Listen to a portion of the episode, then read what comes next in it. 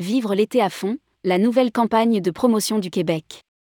La culture, les villes, l'accueil, la nature mis à l'honneur. Avec sa campagne Vivre l'été à fond, l'industrie touristique québécoise, sous la marque Bonjour Québec, ambitionne de se démarquer sur le marché français. Un plan de communication 360 degrés va être déployé dans l'Hexagone. Rédigé par Jean Dalouse le mercredi 15 février 2023.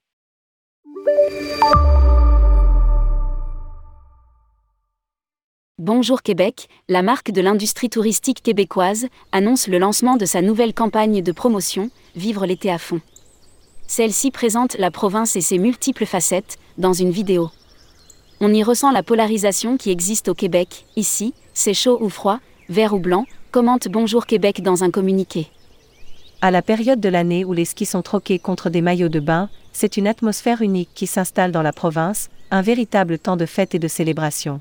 Les journées comme les nuits se vivent dehors, les rues se gorgent de soleil et les cœurs de joie.